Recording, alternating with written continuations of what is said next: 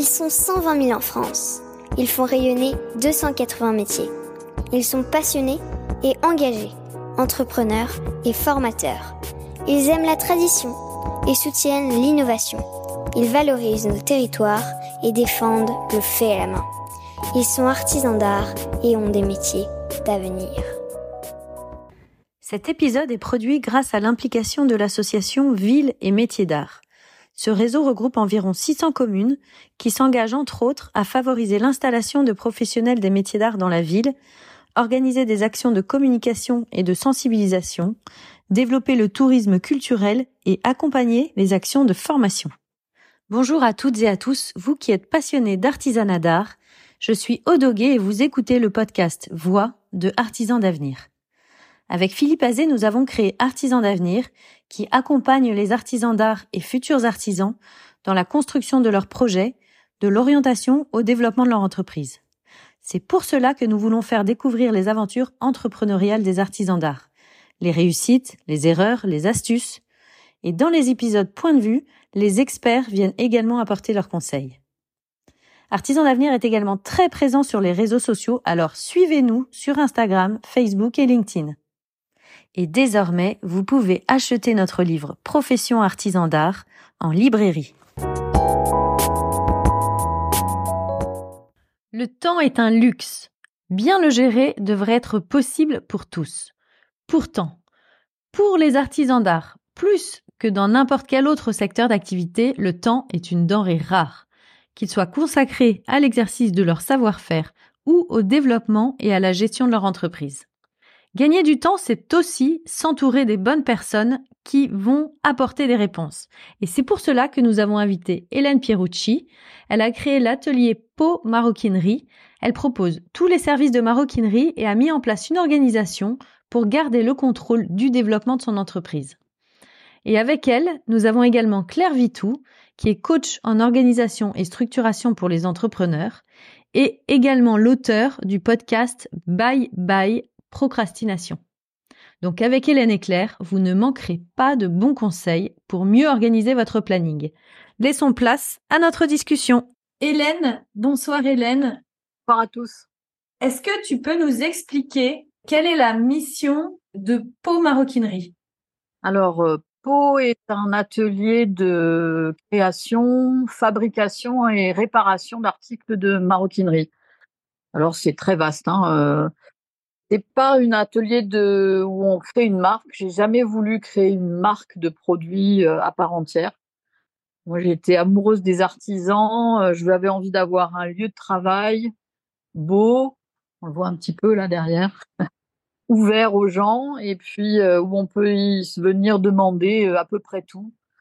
Et j'ai créé ça en souvenir d'un d'un monsieur qui était bijoutier dans, dans mon petit village et chez qui on allait même se faire faire réparer les lunettes. Il faisait tout et j'adorais ça et j'avais l'impression que c'était le maître du monde.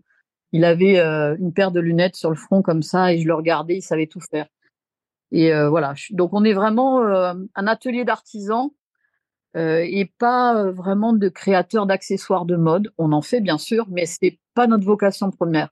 Donc je dirais en conclusion qu'on est plutôt une une entreprise de services maroquiniers finalement. Depuis combien de temps tu l'as créée? Alors, euh, ça fait euh, huit ans maintenant. Enfin, l'atelier a traversé des étapes différentes. J'ai commencé d'abord toute seule, euh, sous l'escalier, puis de l'escalier dans la buanderie, puis de la buanderie dans un petit atelier derrière chez moi, puis j'ai déménagé, enfin voilà, au fur et à mesure de l'évolution et de la croissance de, de l'activité. Si on parle de, de ton atelier aujourd'hui, où êtes-vous? Tu es, vous êtes combien dans l'atelier? Euh, Quelle est ton organisation? Voilà, on est situé à Suresnes, donc euh, juste euh, au pied de la défense en fait, très très proche de la défense.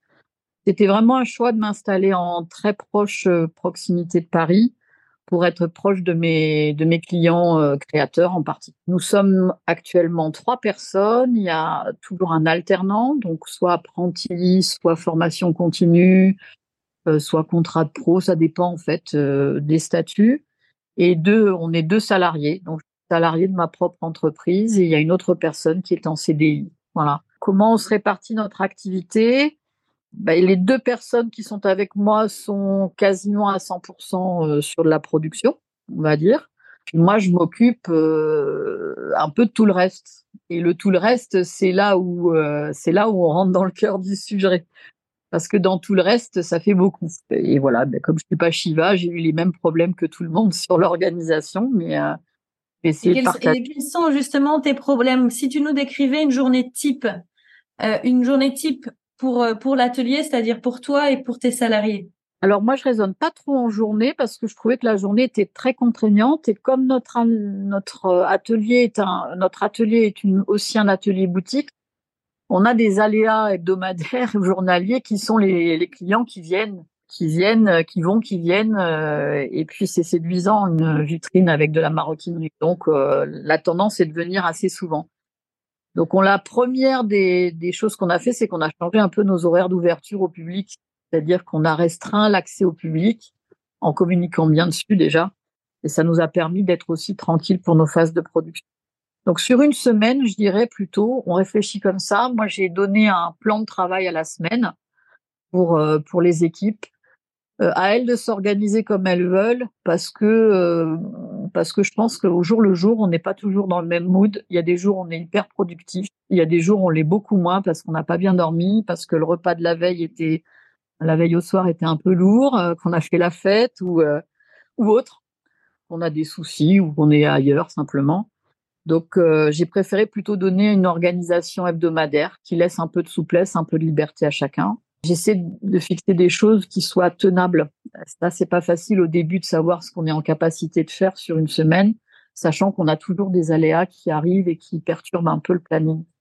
Mais par euh, exemple, quand tu fixes une, quand tu fixes un planning à la semaine aux deux personnes qui travaillent avec toi, là-dedans, tu mets des tâches de production, tu mets des tâches, euh, c'est d'autres tâches Alors, ça va être essentiellement des tâches de production. Euh, pour le reste, moi, je fonctionne euh, de la manière suivante.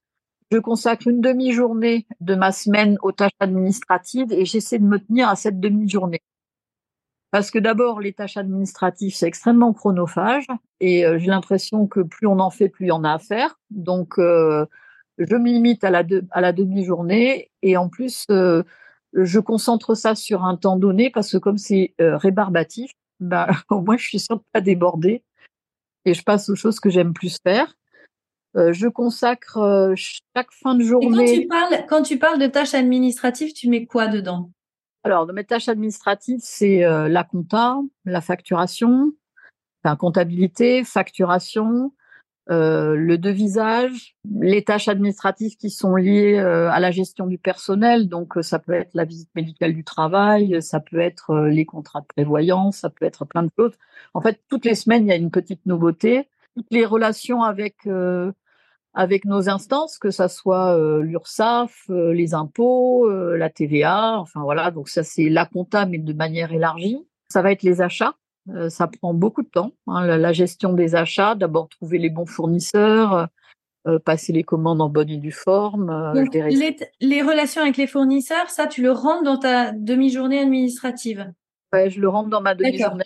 Sachant que pour que ça rentre dans une demi-journée qui est fixée, la clé pour moi, c'est d'anticiper au maximum ce que je vais avoir à faire. Et donc, je suis toujours en train de regarder plutôt vers demain que sur le jour J et euh, en regardant sur demain, j'anticipe mes commandes de matériaux avec aussi la contrainte de euh, piloter ma trésorerie en même temps. C'est-à-dire que je peux pas non plus trop devancer. voilà, c'est un espèce de pilotage euh, que je fais et que j'arrive à peu près à tenir maintenant sur une demi-journée. Alors bien sûr, il y a des choses qui tombent en urgence qu'on fait au moment où ça tombe. Il y a toujours cette souplesse-là. Je pourrais dire qu'en gros, il y a une heure par jour que, que je sais entre guillemets improductive au sens production maroquinière qui euh, qui va relever de tout ce qui peut intervenir. Euh, bah tiens, euh, une machine est cassée, il faut que j'appelle le, le, réparateur. oui, les aléas quotidiens en fait, ça prend au moins une heure par jour.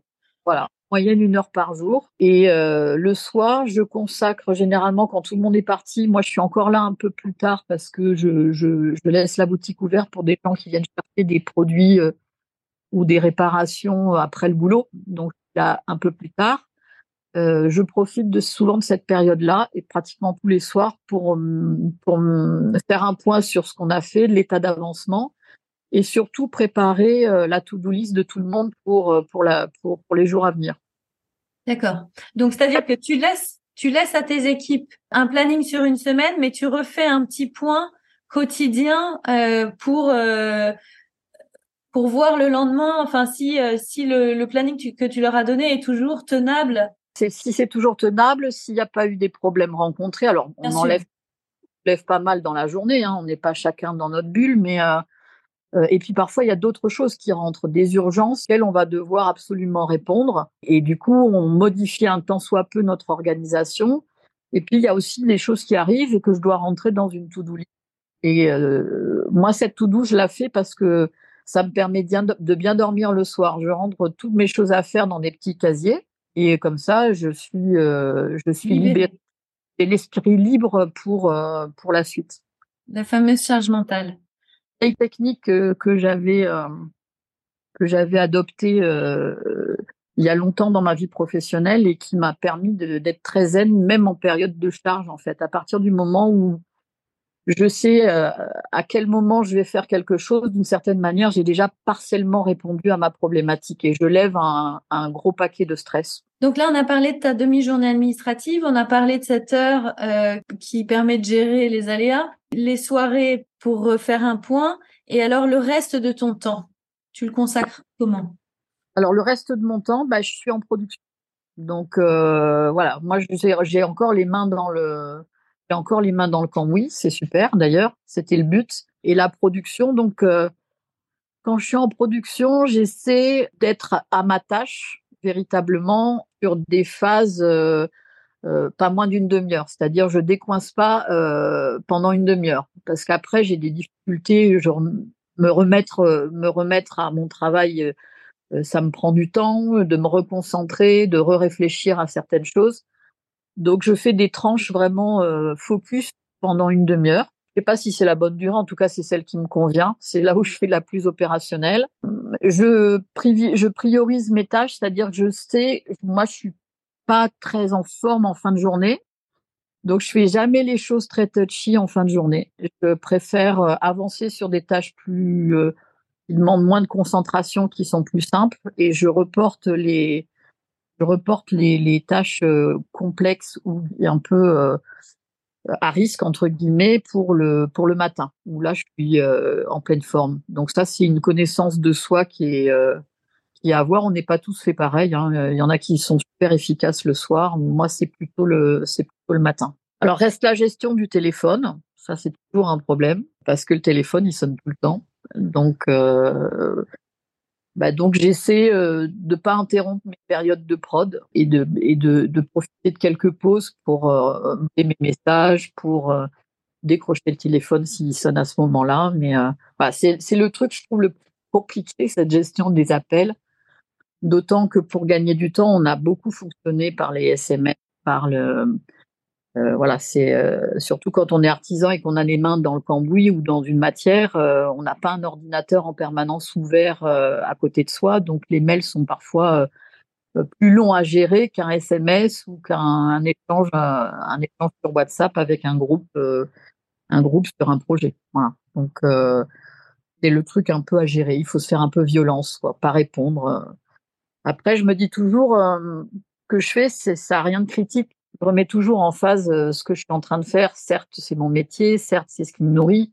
Enfin, je suis pas en train de sauver l'humanité non plus, donc euh, le sac à le sac à double marine euh, de Madame Machin qui est pas tout à fait prêt, pas grave, il sera prêt demain et c'est pas non plus dramatique quoi. Relativiser. où on, voilà, où on informe le client, ben, les choses se passent plutôt bien, donc. Mais donc, quand tu organises ta production, donc je comprends que les, euh, tu établisses un peu des règles de pour le téléphone, pour les emails. Après, ce qui est compliqué aussi, j'imagine, c'est les clients qui rentrent dans ton atelier. Donc là, tu as, résolu une partie du problème en, en réduisant les heures, mais j'imagine que c'est quand même un temps incompressible. Tu es obligé de les Est-ce que ça rentre ça dans, dans ta relation clientèle? Enfin, comment tu gères la partie commerciale de ton atelier? Quand tu le gères? En fait, pendant, pas mal de temps, j'ai fait un, truc tout simple. J'ai noté, euh, j'ai fait vraiment euh, un peu comme les boîtes de conseil. Les consultants, j'ai noté le temps que je passais, euh, le temps que je passais à faire telle ou telle chose, en fait. Et ça a pris une, durée d'observation. La première année, je fais ça pendant deux mois. Et puis, je l'ai refait la deuxième année, puis je l'ai refait, puis je le refais régulièrement pour voir à peu près si ça change et si ça évolue il est clair qu'entre le moment où je travaillais seule et maintenant, la répartition de mon temps de travail, elle a beaucoup changé.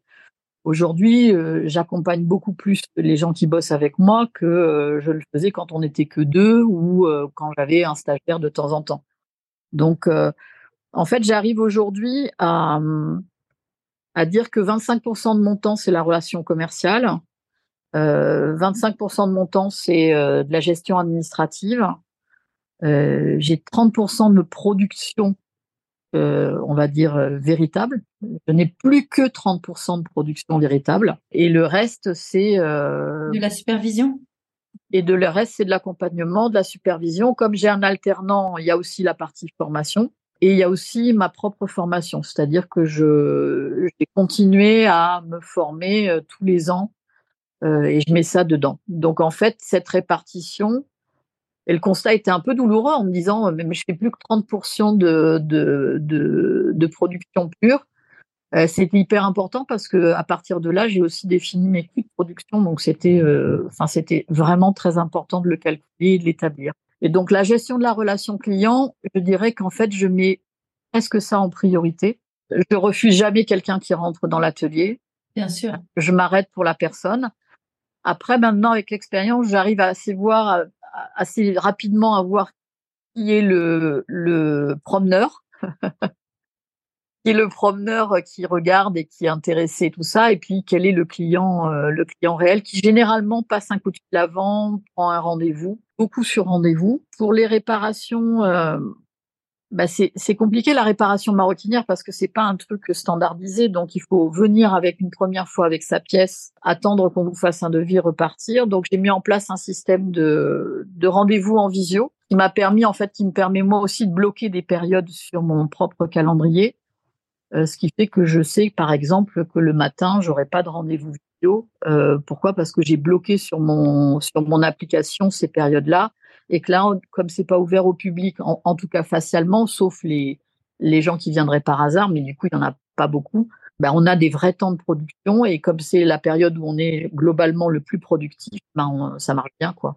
Donc après, il y a les, les relations avec les créateurs. Euh, donc là, c'est vraiment quand on est sur du B2B, pas des clients particuliers.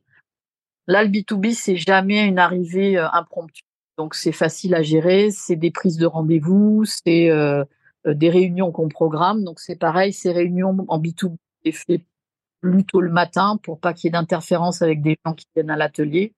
Notre atelier est petit, j'ai pas vraiment de bureau dédié, donc c'est un peu compliqué, tout se mélange. Pour être tranquille, on fait plutôt ça le matin. Et puis là, c'est pareil, il y a plein de moyens. Euh, on peut faire des à distance, on peut faire. Euh, et donc eux sont toujours, enfin voilà, les clients sont toujours prioritaires sur tout le reste en fait. Pourquoi? Parce que mais là, tu parles de clients, j'ai l'impression, qui euh, des demandes entrantes.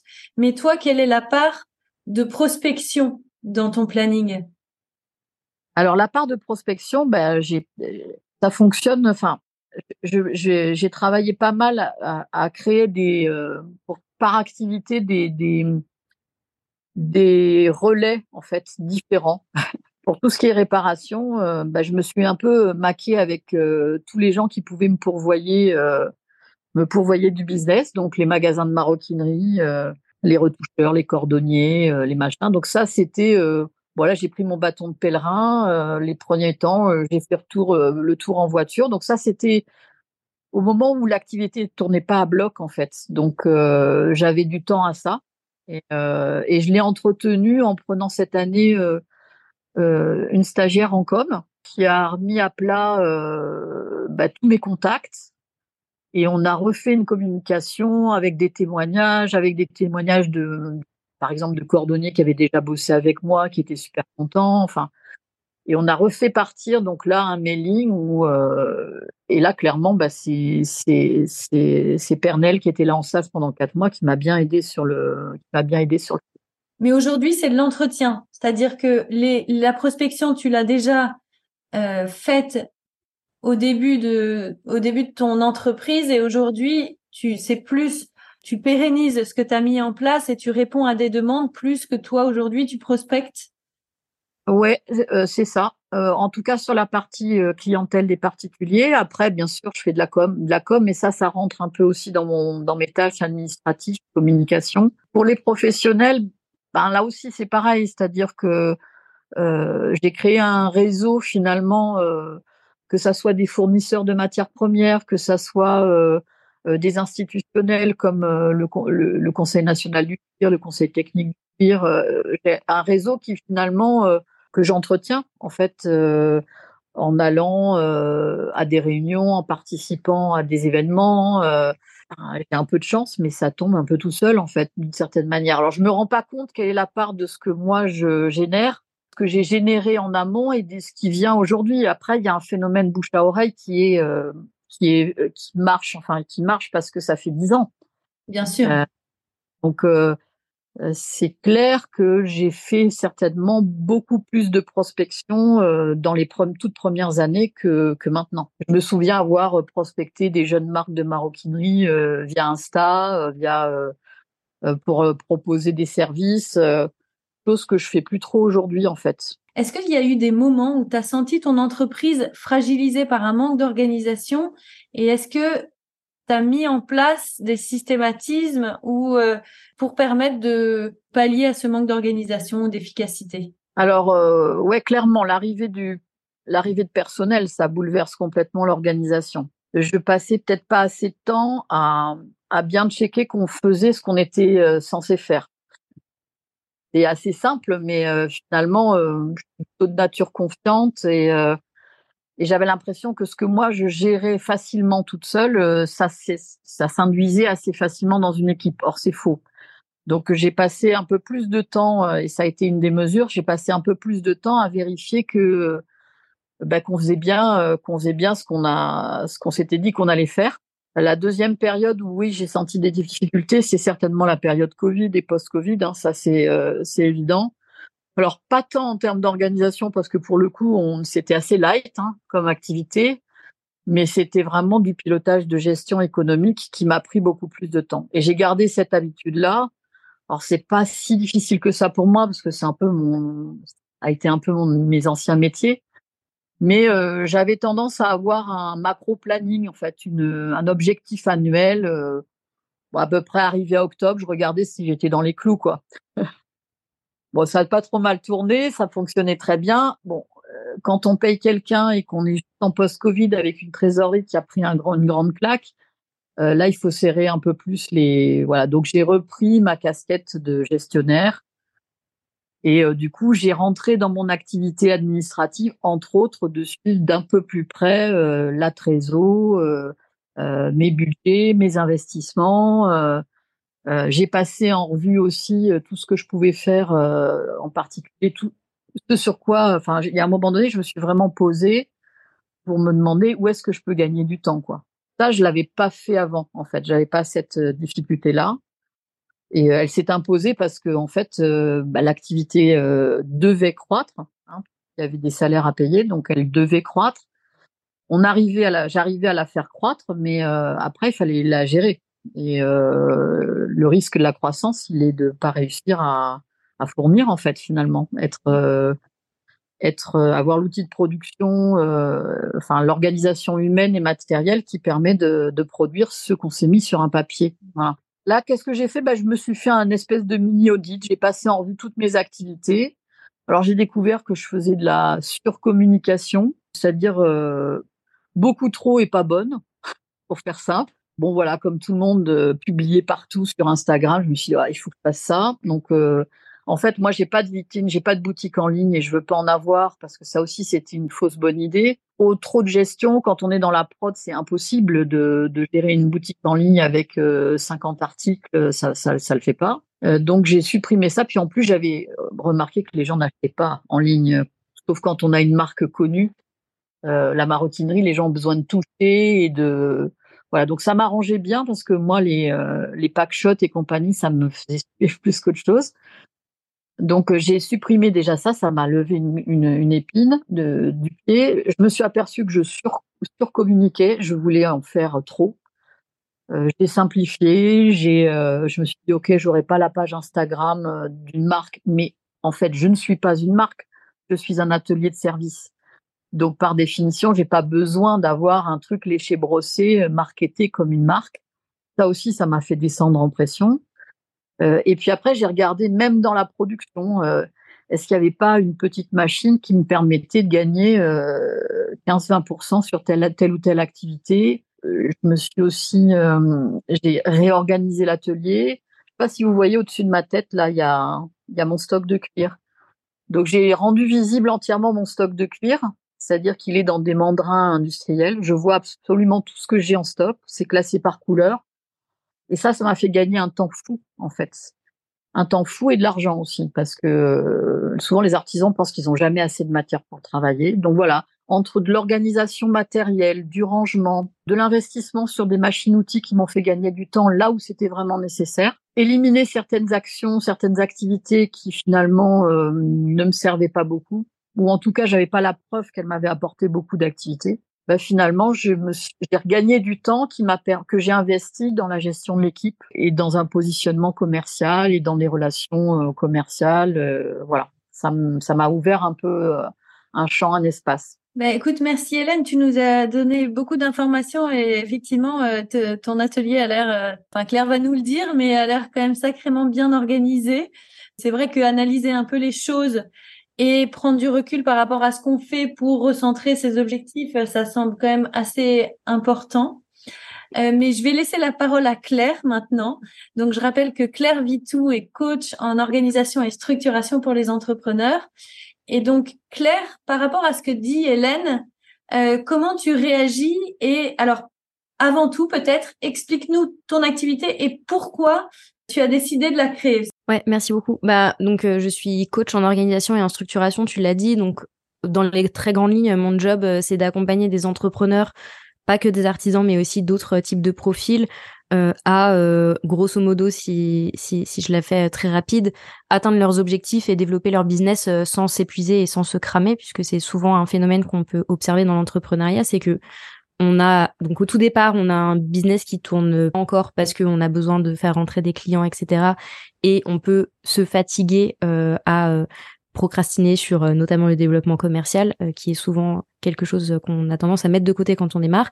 Et quand on commence à avoir une activité qui tourne, eh ben en fait, on continue de s'épuiser parce que on est les mains dans l'opérationnel en permanence, mais en plus d'avoir les mains dans l'opérationnel en permanence, on a d'autres casquettes à porter et je trouve que le cas d'Hélène pour le coup est hyper parlant sur euh, sur ça. Donc moi mon job c'est d'aider les entrepreneurs à jongler plus facilement avec toutes ces casquettes-là, euh, à avoir un système d'organisation qui soit clair et un système d'organisation qui vienne soutenir leurs objectifs, c'est-à-dire soutenir leurs objectifs euh, pro évidemment, mais aussi soutenir leurs objectifs en termes d'équilibre pro-perso, puisque ça fait partie des problématiques euh, qu'on.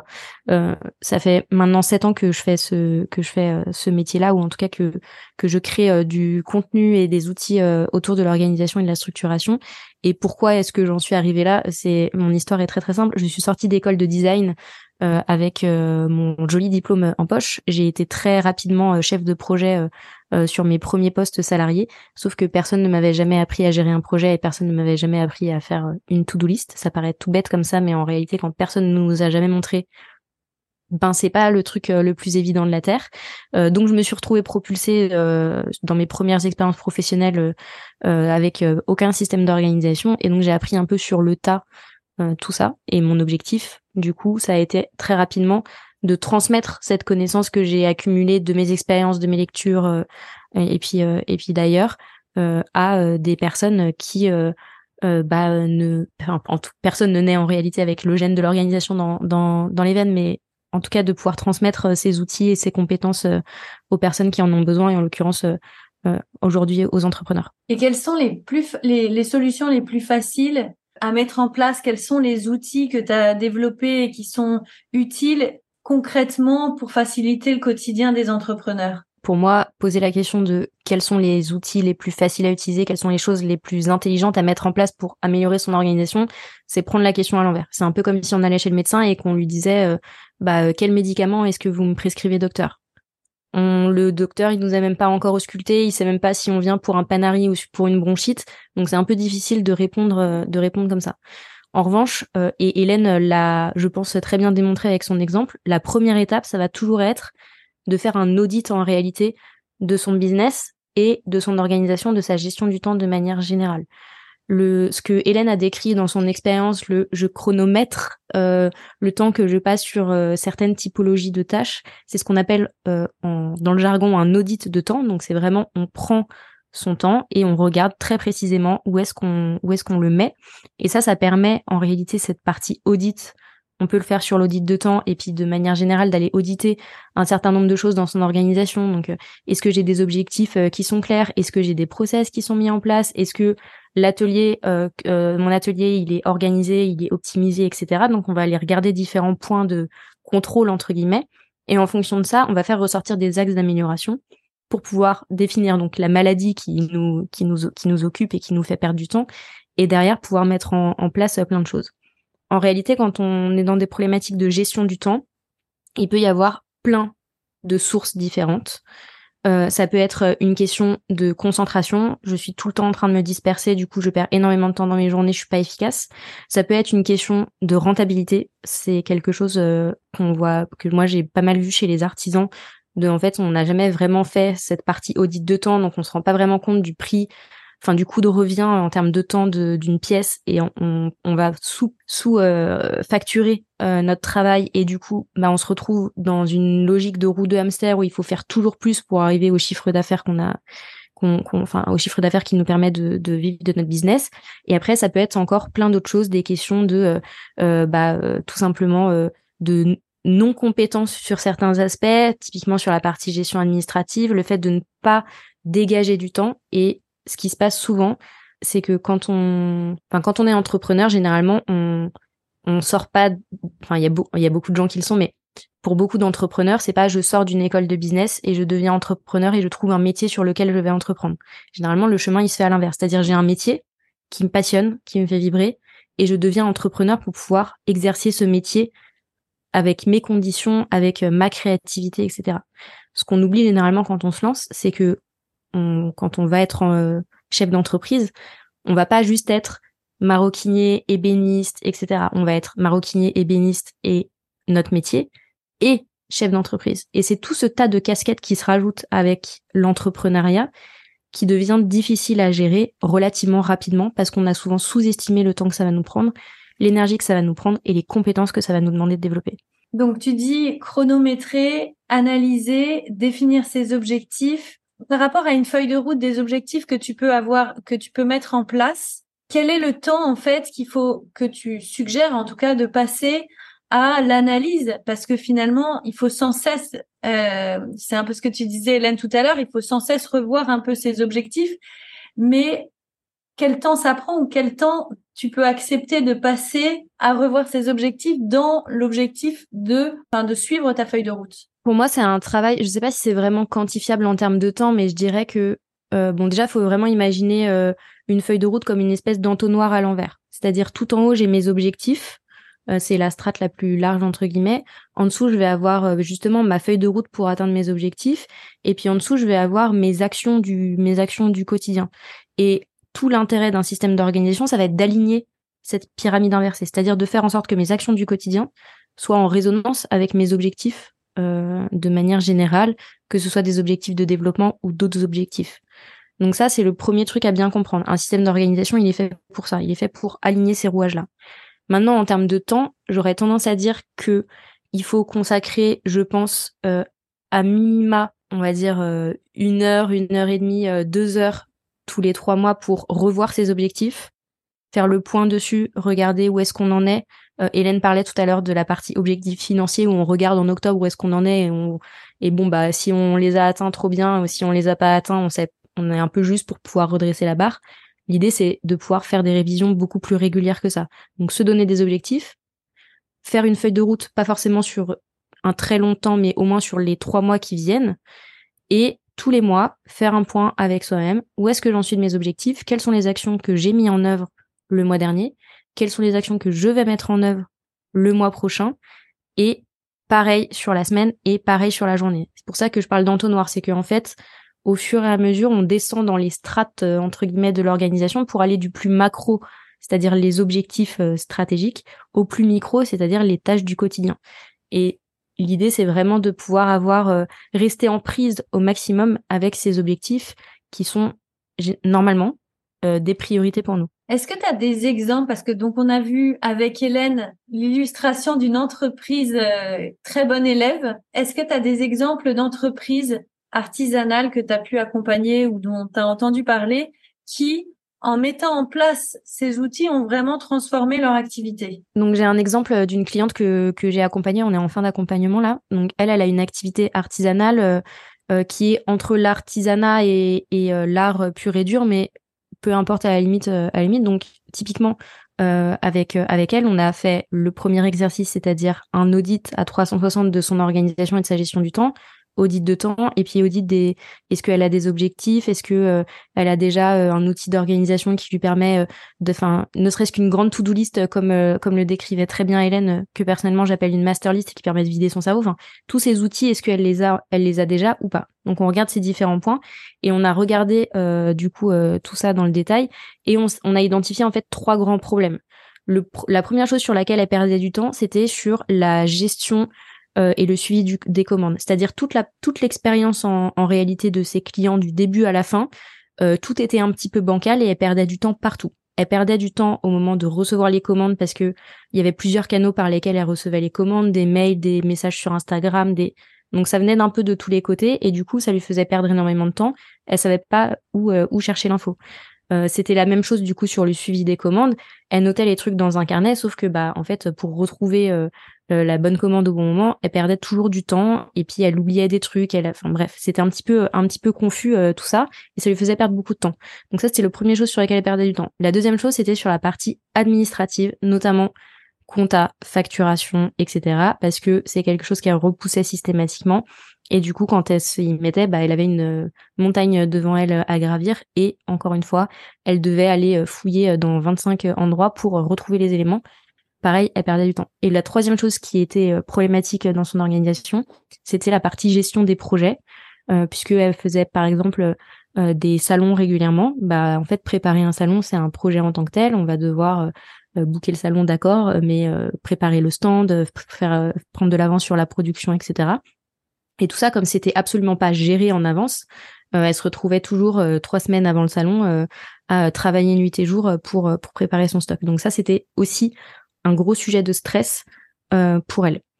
exactement comme Hélène, elle, avait, elle, avait, elle a, un, elle a une, un atelier boutique où en réalité les gens rentrent et peuvent venir acheter acheter les choses. Donc ce qu'on a fait en place, ce qu'on a mis en place avec avec elle, euh, c'est déjà un travail sur la partie rentabilité parce qu'on s'est rendu compte que entre le temps qu'elle passait à produire une pièce et ce qu'elle facturait au client final, ça ne pouvait pas matcher, euh, ça ne pouvait pas matcher. Donc on a on a fait ce on a fait ce travail là de calcul de rentabilité, révision des tarifs, etc. On a fait un gros travail de mise en place d'un processus euh, centralisé de réception des commandes et puis ensuite de suivi des commandes, donc mettre en place un outil de suivi des commandes en l'occurrence, elle, elle le fait euh, sur des petites fiches cartonnées comme des petites des petites fiches de bibliothèque. Et ça, elle l'a aussi mis en place grâce à un recrutement. donc pour le coup, elle, a recruté une assistante à temps partiel et l'assistante, elle est chargée de tout sauf la production. Enfin de tout, j'exagère, mais en tout cas, elle, est, aucune tâche qui est liée à, la production puisqu'elle est pas, les compétences pour. En revanche, c'est elle qui va gérer du coup euh, les fournitures, euh, la, gestion des stocks euh, de fournitures, l'envoi des commandes, la préparation de la fabrication au sens faire les petites fiches de brief en fait pour les pour les commandes personnalisées. C'est elle qui prépare la partie facturation en préparant les dossiers pour que pour que ma cliente ait tous les éléments en main au moment de d'éditer entre guillemets la facture. Donc en fait, elle a fait le choix de de se concentrer un maximum elle sur la partie production, même sur la partie création, on va dire, puisqu'elle a une activité, encore une fois, euh, à mi-chemin entre l'artisanat et l'art, euh, et euh, de déléguer en fait une grande partie de toutes les tâches support, entre guillemets, qui étaient très chronophages et, et qui du coup l'empêchaient d'avoir autant de temps que ce qu'elle voulait sur, sur la partie création. Et cette personne-là, elle est à plein temps ou elle est à temps partiel? L'assistante? Oui. Elle est à temps partiel. Elle est à temps partiel, donc elle est elle est là sur les horaires d'ouverture en fait de au public de la boutique. Donc c'est aussi elle qui gère justement exactement. C'est aussi elle qui gère les personnes qui rentrent dans la boutique et et, et, qui gère en fait la vitrine entre guillemets, euh, si je peux dire, euh, euh, du business, en plus de toutes les tâches d'organisation et de gestion de l'atelier. D'accord. Et donc c'est grâce en fait à l'analyse un peu de ce besoin et de, du temps qu'elle passait, du temps qu'elle perdait à toutes ces tâches-là, que vous avez rationalisé ensemble toutes ces tâches pour pour pour sans doute les simplifier et, et les organiser différemment, et puis ensuite les déléguer à quelqu'un d'autre. Absolument. Ouais. Donc en fait, on a fait l'audit de temps, identifié. Bon, il y avait déjà des instinctivement, on savait déjà euh, sur certaines choses, euh, euh, sur les choses les plus évidentes, où, est-ce qu'on allait pouvoir gagner du temps, mais ça permet d'affiner les choses et de remettre du factuel au-delà de l'instinct et de ce, ce dont on a l'impression. Des fois, les impressions sont trompeuses. Donc l'audit de temps, ça permet vraiment de remettre du factuel. Et on, on a du coup, c'est aussi là qu'on s'est rendu compte typiquement du problème de rentabilité, en fait, de se dire passer euh, une journée entière euh, sur une pièce qu'on vend 45 euros, ça, ça, ne peut pas marcher, euh, ça ne peut pas marcher, c'est, pas possible.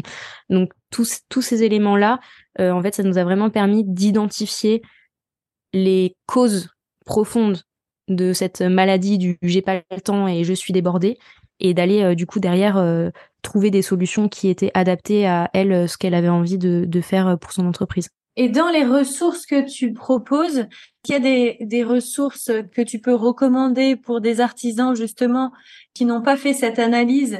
Donc pour le travail d'audit, euh, moi j'utilise euh, et je c'est quelque chose qu'on peut utiliser soit sur l'ordinateur, mais j'ai compris que tout le monde ne, travaille pas avec un ordinateur euh, au bout du bras en permanence, en permanence, soit sur le téléphone, une, une application qui s'appelle Clockify. Et en fait, c'est une application dans laquelle on va rentrer la tâche qu'on est en train de faire, donc par exemple euh, production euh, projet euh, X, et ça, on va lancer un petit chronomètre. Et quand on a fini de travailler sur cette tâche-là, on arrête le chronomètre, on rentre la tâche sur laquelle on va et on relance le chronomètre. Et ça permet à la fois de chronométrer tâche par tâche et puis après de faire des des groupes de tâches en réalité de dire bah ça c'était de l'administratif, ça c'était de la production, ça c'était enfin de, catégoriser un petit peu les choses pour avoir pas seulement la vue très très micro tâche par tâche, mais aussi la vue un petit peu globale et de pouvoir à la fin faire une espèce de camembert, de dire bah voilà comment est-ce que aujourd'hui mon temps se répartit exactement de la même manière que Hélène nous l'a nous l'a expliqué euh, tout à l'heure le 25 ici, 25 ici, 30 et 20 euh, et puis euh, de se dire bah ça c'est notre point de départ. si on imagine notre camembert idéal demain, à quoi est-ce qu'il ressemble. Et ça, c'est hyper important de se demander à quoi ressemble notre répartition idéale de notre temps. Parce que si on ne se pose jamais la question, ce qui va se passer, c'est que le notre business va choisir pour nous en réalité, ou en tout cas la réalité de notre business va choisir pour nous, et qu'on se réveille potentiellement un an, deux ans, trois ans, dix ans plus tard, en se disant que on n'est pas du tout dans une situation qui nous convenait. Je pense qu'il y a un peu deux grands, deux grandes évolutions possibles quand on quand on est artisan, mais même quand on est entrepreneur de manière générale. Il y a les gens qui deviennent chefs d'entreprise à plein temps, donc c'est-à-dire qui se consacrent entièrement ou presque aux, casquettes de gestionnaire, de développement commercial, etc., et qui sortent en réalité de l'opérationnel euh, au bout d'un certain temps. Et puis il y a des gens qui font le choix inverse, qui restent dans l'opérationnel, qui restent sur euh, leur métier de, de cœur et qui vont à l'inverse déléguer une une part tout ou partie euh, des activités de gestion. Alors quand on est chef d'entreprise, on reste toujours le pilote le pilote à bord et il y a des choses qu'on peut pas toujours déléguer. Mais je pense que c'est deux choix qui sont avec une infinité de nuances entre les deux, on s'entend, hein, mais c'est deux choix euh, qui sont euh, à deux, euh, au bout opposé d'un spectre. Et je pense que c'est important de savoir où est-ce qu'on veut aller et quelle est notre situation idéale pour pouvoir derrière structurer son entreprise comme on, enfin, en fonction de ce choix-là. Parce que typiquement, entre Hélène qui embauche plutôt des gens sur la partie production et là, ma cliente qui va embaucher quelqu'un qui va plutôt s'occuper de, du reste et de pouvoir se concentrer sur la production, bah, c'est des choix qui sont stratégiquement complètement différents et qui vont impacter derrière la manière dont on vit notre métier et dont on vit notre entreprise. Mon message principal, je pense que c'est valable pour les artisans d'art, euh, mais c'est valable pour tous les entrepreneurs de manière générale, c'est vraiment de penser rentabilité, c'est-à-dire penser rentabilité à la fois dans la manière dont on dont on euh, facture, mais aussi dans les actions qu'on met en place et dans la manière dont on va déléguer, vraiment de s'assurer que euh, on, on est gagnant dans, dans l'histoire et pas pas que notre entreprise, mais aussi nous, on est gagnant dans l'histoire en tant que en tant que personne et en tant qu'entrepreneur. Donc, c'est vraiment se poser la question qu'est-ce que j'en retire Et je trouvais que l'exemple d'Hélène euh, avec euh, Instagram et les réseaux sociaux, je me reconnais complètement dans cette histoire de dire, euh, mais en fait, c'est pas grave si je suis pas sur Instagram parce que peut-être que que ça me prend beaucoup de temps par rapport à ce que j'en retire. Mais c'est important de pouvoir se poser ces questions-là et de pouvoir faire régulièrement le tri dans nos listes de tâches. Sinon, ce qui se passe, c'est que nos listes de tâches ne font que grandir sans jamais, sans jamais se, rétrécir et, ça devient vite compliqué en termes de charge mentale. Merci Claire, c'était vraiment Très intéressant. Merci beaucoup, Hélène.